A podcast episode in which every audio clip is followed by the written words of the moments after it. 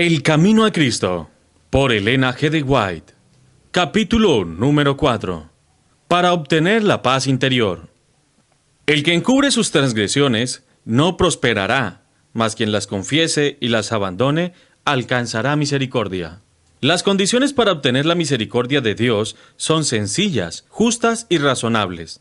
El Señor no nos exige que hagamos algunas cosas penosas para obtener el perdón de los pecados. No necesitamos hacer largas y cansadoras peregrinaciones, ni ejecutar duras penitencias, para encomendar nuestras almas al Dios de los cielos y para expiar nuestras transgresiones. Mas el que confiese su pecado y se aparte de él, alcanzará misericordia. El apóstol dice, Confesad pues vuestros pecados, los unos con los otros, y orad los unos por los otros, para que seáis sanados. Confesad vuestros pecados a Dios, quien solo puede perdonarlos, y vuestras faltas los unos a los otros. Si has dado motivo de ofender a tu amigo o vecino, debes reconocer tu falta, y es su deber perdonarte libremente. Debes entonces buscar el perdón de Dios, porque el hermano a quien has ofendido pertenece a Dios, y al perjudicarlo has pecado contra su Creador y Redentor. Debemos presentar el caso delante del único y verdadero mediador, nuestro gran sumo sacerdote que ha sido tentado en todo punto, así como nosotros, mas sin pecado, que es capaz de compadecerse de nuestras flaquezas, y es poderoso para limpiarnos de toda mancha de pecado. Los que no se han humillado de corazón delante de Dios reconociendo su culpa, no han cumplido todavía la primera condición de la aceptación. Si no hemos experimentado ese arrepentimiento, del cual nadie se arrepiente, y no hemos confesado nuestros pecados con verdadera humillación de alma y quebrantamiento de espíritu, aborreciendo nuestra iniquidad, no hemos buscado verdaderamente el perdón de nuestros pecados. Y si nunca lo hemos buscado, nunca hemos encontrado la paz de Dios. La única razón por que no obtenemos la remisión de nuestros pecados pasados es que no estamos dispuestos a humillar nuestro corazón y a cumplir con las condiciones de la palabra de verdad. Se nos dan instrucciones explícitas tocante a este asunto. La confesión de nuestros pecados, ya sean pública o privada, debe ser de corazón y voluntaria. No debe ser arrancada del pecador. No debe hacerse de un modo ligero y descuidado o exigirse de aquellos que no tienen real comprensión del carácter aborrecible del pecado. La confesión, que brota de lo íntimo del alma, sube al Dios de piedad infinita, el salmista dice, Cercano está Jehová a los quebrantados de corazón y salva a los de espíritu contrito. La verdadera confesión es siempre de un carácter específico y declara pecados particulares. Pueden ser de tal naturaleza que solamente pueden presentarse delante de Dios. Pueden ser males que deben confesarse individualmente a los que hayan sufrido daño por ellos. Pueden ser de un carácter público, y en ese caso deberán confesarse públicamente. Toda confesión debe hacerse definida y al punto, reconociendo los mismos pecados de que seáis culpable.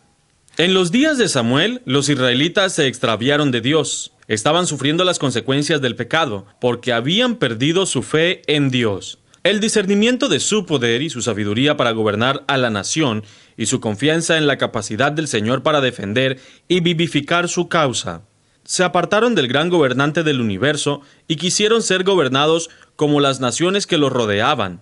Antes de encontrar paz, hicieron esta confesión explícita. Porque a todos nuestros pecados hemos añadido esta maldad de pedir rey para nosotros. Tenían que confesar el mismo pecado del cual estaban convencidos. Su ingratitud oprimía su alma y los apartaba de Dios. Dios no acepta la confesión sin sincero arrepentimiento y reforma. Debe haber un cambio decidido en la vida. Toda cosa que sea ofensiva a Dios debe dejarse. Esto será el resultado de una verdadera tristeza por el pecado. Se nos presenta claramente la obra que tenemos que hacer de nuestra parte. Lavaos, limpiaos, apartad la maldad de vuestras obras de delante de mis ojos. Cesad de hacer lo malo. Aprended a hacer lo bueno. Buscad lo justo. Socorred al oprimido mantened el derecho del huérfano, defended la causa de la viuda. Si el inicuo devolviere la prenda, restituye lo robado, y anduviere en los estatutos de la vida sin cometer iniquidad, ciertamente vivirá, no morirá. Pablo dice, hablando de la obra de arrepentimiento, pues, he aquí, esto mismo, el que fuisteis entristecidos según Dios, ¿qué solícito cuidado obró en vosotros? ¿Y qué defensa de vosotros mismos? ¿Y qué indignación? ¿Y qué temor? ¿Y qué ardiente deseo? ¿Y qué celo? ¿Y qué justicia vengativa? En todo os habéis mostrado puros en este asunto. Cuando el pecado ha amortiguado la percepción moral, el injusto no discierne los defectos de su carácter, ni comprende la enormidad del mal que ha cometido, y a menos que ceda al poder convincente del Espíritu Santo, permanecerá parcialmente ciego, sin percibir su pecado. Sus confesiones no son sinceras ni de corazón. Cada vez que reconoce su maldad, trata de excusar su conducta, declarando que si no hubiese sido por ciertas circunstancias, no habría hecho esto o aquello, de lo que se le reprueba.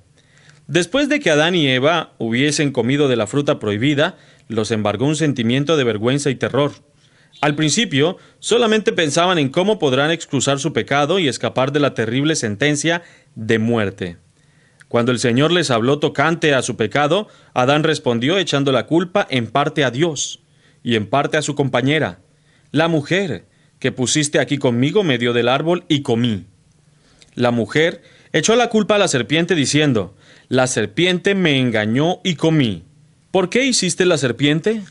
¿Por qué la permitiste que entrase en el Edén? Esas eran las preguntas implícitas en la excusa de su pecado, haciendo así a Dios responsable de su caída. El espíritu de justificación propia tuvo su origen en el padre de la mentira, y ha sido exhibido por todos los hijos de Adán.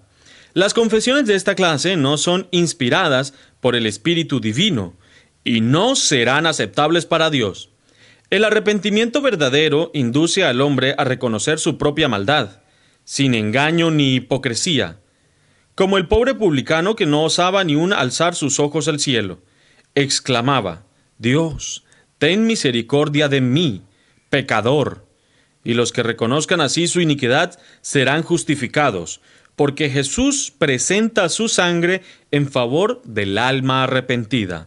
Los ejemplos de arrepentimiento y humillación genuinos que da la palabra de Dios revelan un espíritu de confesión sin excusa para el pecado, ni intento de justificación propia.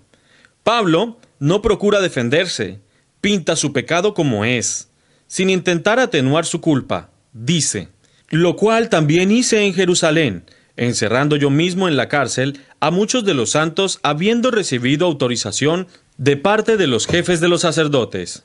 Y cuando se les daba muerte, yo echaba mi voto contra ellos, y castigándolos muchas veces, por todas las sinagogas les hacía fuerza para que blasfemasen. Y estando sobremanera enfurecido contra ellos, iba en persecución de ellos hasta las ciudades extranjeras. Sin vacilar declara, Cristo Jesús vino al mundo para salvar a los pecadores, de los cuales yo soy el primero. El corazón humilde y quebrantado, enternecido por el arrepentimiento genuino, apreciará algo del amor de Dios y del costo del Calvario. Y como el Hijo se confiesa a su Padre amoroso, así presentará el que esté verdaderamente arrepentido todos sus pecados delante de Dios. Si confesamos nuestros pecados, Él es justo y fiel para perdonar nuestros pecados y limpiarnos de toda iniquidad. El Camino a Cristo, por Elena G. de White, capítulo número 4, para obtener la paz interior.